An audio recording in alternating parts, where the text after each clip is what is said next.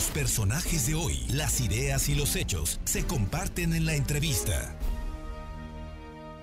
Bueno, y esta tarde tenemos eh, una entrevista con Claudia Martínez, directora del colectivo nacional Alerta Temprana de Periodistas y Personas Defensoras de Derechos Humanos, para que hablemos de el tema de los derechos humanos en la comunidad indígena de Coyomeapan. ¿Qué tal, Claudia? Muy buenas tardes, muchísimas gracias. Crisanto, gracias a ti. Buenas tardes. ¿Cómo estás? Bien, ah, ubícanos dónde está Coyomeapan y ubícanos el tema de problema de derechos humanos que enfrentan la comunidad.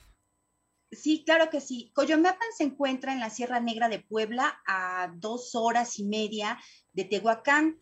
Y sí, justamente ahí el Colectivo Nacional Alerta Temprana de Periodistas detecta 50 eh, defensores amenazados y 4.000 personas eh, cuatro mil familias en realidad amenazadas por parte pues de este grupo que ya se, se, hizo un grupo organizado, un grupo criminal organizado, que son los caciques mejor conocidos como los celestinos, que desde el 2014 pues bueno, están a la, a la cabeza, digamos, de, de, las dependencias locales de ahí del municipio de Coyomeapan la gente está muy, muy preocupada por todos los actos de terrorismo en los que han incurrido, pues estos sujetos, eh, Crisanto, eh, persecución a los indígenas, despojo de tierras, eh, amenazas.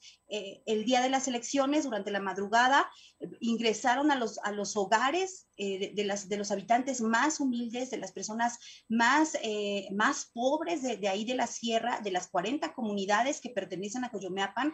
Y bueno, pues les sustrajeron desde sus propiedades dinero hasta el INE, imagínate nada más. De tal suerte que el siguiente día, al momento de realizar las, las votaciones, Sujetos eh, de procedencia veracruzana y nayarita eh, se presentaron a muy temprana hora a votar. Personas que ni siquiera son de la Sierra Negra. Oye, ¿y por qué partido votaron? ¿Quién ganó en Coyomeapan?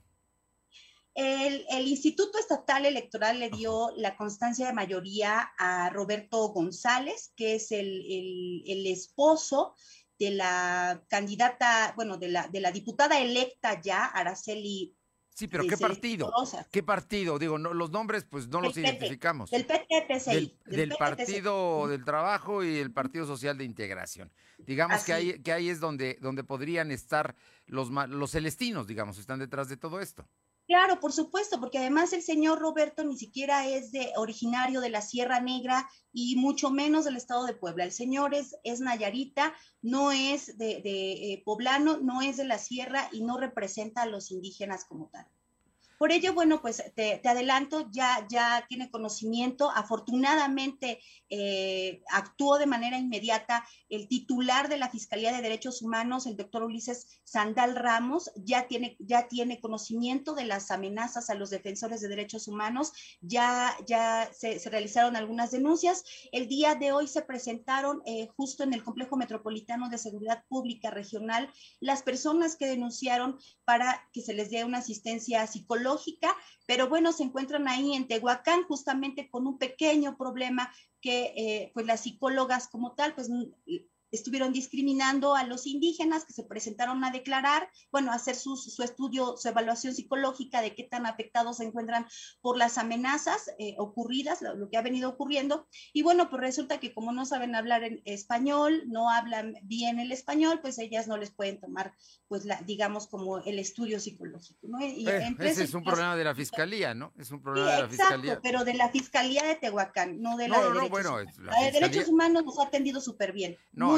estás hablando de la Fiscalía General del Estado, que, que no tiene gente que traduzca precisamente el, el idioma, ¿no? Sí, sí, sí, sí, la lengua. y bueno, pues bien también, eh, eh, Crisanto, te quiero informar que afortunadamente las autoridades federales ya también actuaron, están tomando cartas en el asunto y, bueno, pues el, eh, la Fiscalía eh, también de, de, delitos en contra de, defensores en México por parte del mecanismo federal y además la dependencia de la Subsecretaría de, Derechos Humanos, Población y Migración, también ya está tomando cartas en el asunto de la mano con la Defensoría de los Pueblos Indígenas del Instituto Electoral Nacional. Entonces, pues bueno, solamente estamos en espera de que nos solucione el Instituto Estatal para que nosotros ya podamos actuar y, podamos ver el camino que se va a tomar para que el pueblo nuevamente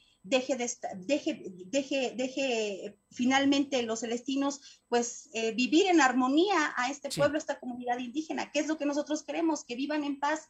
Y además, eh, quiero, quiero recalcar, el pueblo no es antorchista, no hay presencia antorchista, el colectivo nacional de alerta temprana de periodistas no estaría ahí apoyando a los indígenas si eh, estuviera presente Antorcha Campesina. El pueblo no, no pertenece a ninguna organización y bueno, lo único que quieren es justicia y que se respete el voto, que se respeten los derechos humanos de esta comunidad que ha sido pues tan maltratada por parte de los celestinos. Muchísimas gracias, Claudia. Gracias. Muy buenas tardes.